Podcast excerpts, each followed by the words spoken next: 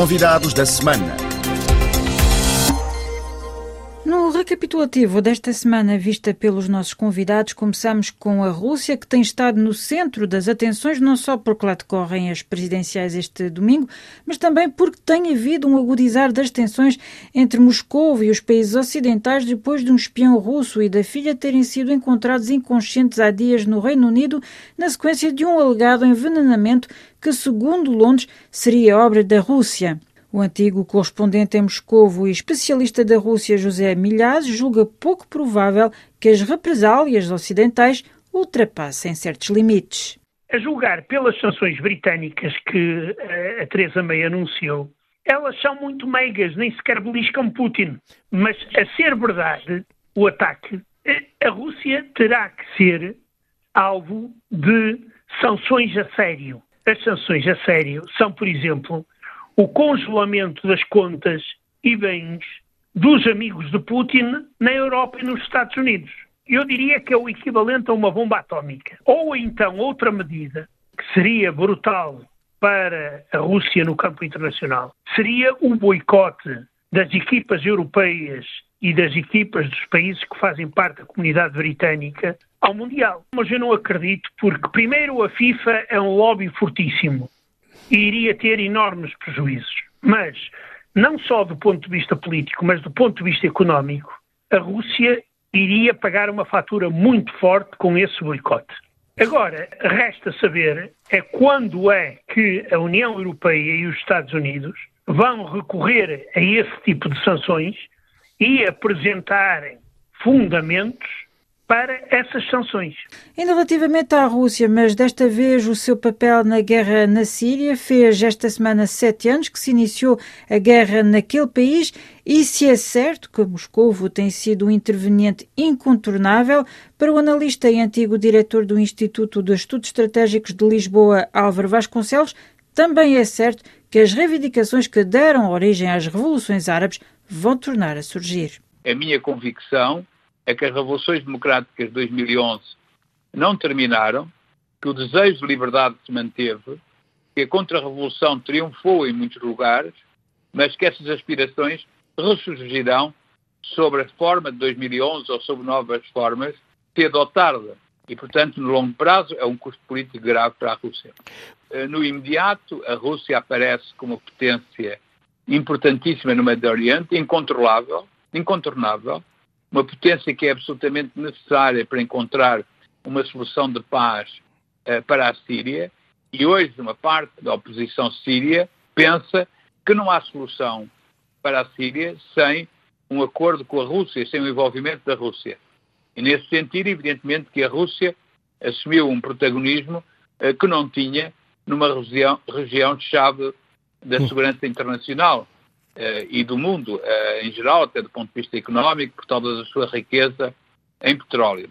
Nesse sentido, sim, foi uma vitória para a Rússia do ponto de vista estratégico. Do ponto de vista político, tenho mais dúvidas.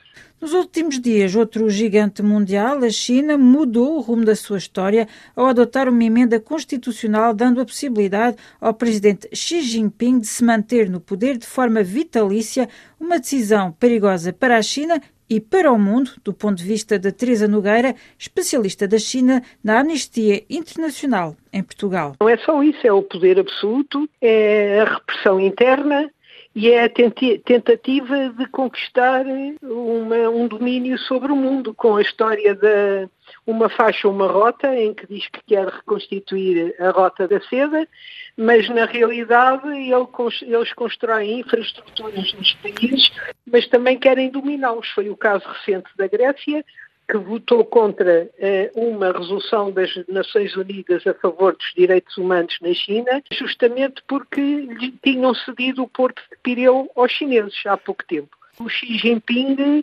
está-se a tornar imperador com ambições de controle mundial o que está a ser extremamente facilitado pelo Trump. O que se passa é um poder absoluto do Xi Jinping, com perigo para a China, as liberdades na China, que não existem e cada vez as pessoas são mais reprimidas, são torturadas, postas na prisão, Uh, maltratadas, adoecem, deixam-nas uh, quase que morrer na prisão. mas também a nível internacional isto está-se a tornar um perigo porque parece que só o Japão é que se está a perceber do perigo da rota da seda. Portanto, estabelecer uma rota alternativa com países que ainda não estão, nomeadamente europeus, países pequenos que ainda não estão apanhados por essa rota da seda. Angola, esta semana, o presidente João Lourenço promoveu Fernando Miala para o grau de general e nomeou o chefe do Serviço de Inteligência e Segurança do Estado, uma decisão que ocorre 12 anos depois desta figura ter sido afastada do círculo do poder pelo então chefe de Estado José Eduardo Santos por insubordinação. O jornalista e ativista angolano Rafael Marques não esconde o seu cepticismo perante esta nomeação. A nomeação do general Miala para chefe do Serviço de Inteligência é uma função que já ocupou há 12 anos. Dá a entender que o regime não tem mais pessoas qualificadas e não há uma nova geração eh, de indivíduos capazes de levar Angola a bom porto, porque notamos neste governo a escolha de mais do mesmo. Era expectável que João Lourenço introduzisse no governo novos elementos com uma nova perspectiva sobre o país e que não estejam comprometidos com o passado mais turbulento deste país.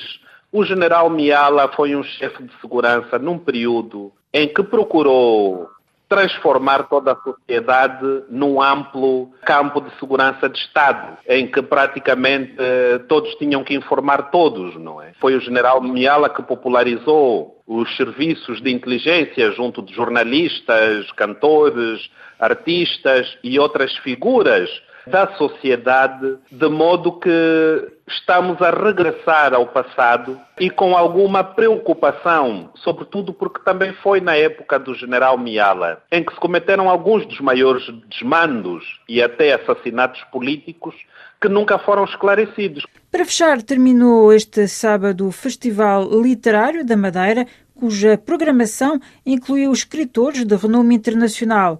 O crítico literário Mário Rufino evocou com a RFI os bastidores da preparação deste certame. Começamos a trabalhar logo no fim da edição passada. A mal acabou. Começámos logo a contatar os agentes dos autores, porque os autores internacionais têm sempre uma, uma agenda muito apertada. E o critério de escolha foi, obviamente, tendo em conta o, tema, que foi pensado e escolhido durante o festival anterior, e também procuramos trazer para o público madeirense uh, autores estrangeiros consagrados que nunca tivessem vindo a, uh, à Madeira e ao território português. A esses tentamos juntar uh, autores portugueses, também já consagrados, que nunca tenham vindo ou que já há muito tempo que não vêm. Portanto, esta pluralidade de autores tem muito a ver não só com este critério de escolha, como obviamente com o tema em si, porque abrange duas áreas, não é? Não são assim tão diferentes, atenção, que é o jornalismo e a literatura. A matéria-prima de ambos é a palavra. E assim fechamos esta semana vista pelos nossos convidados. Obrigada pela vossa atenção.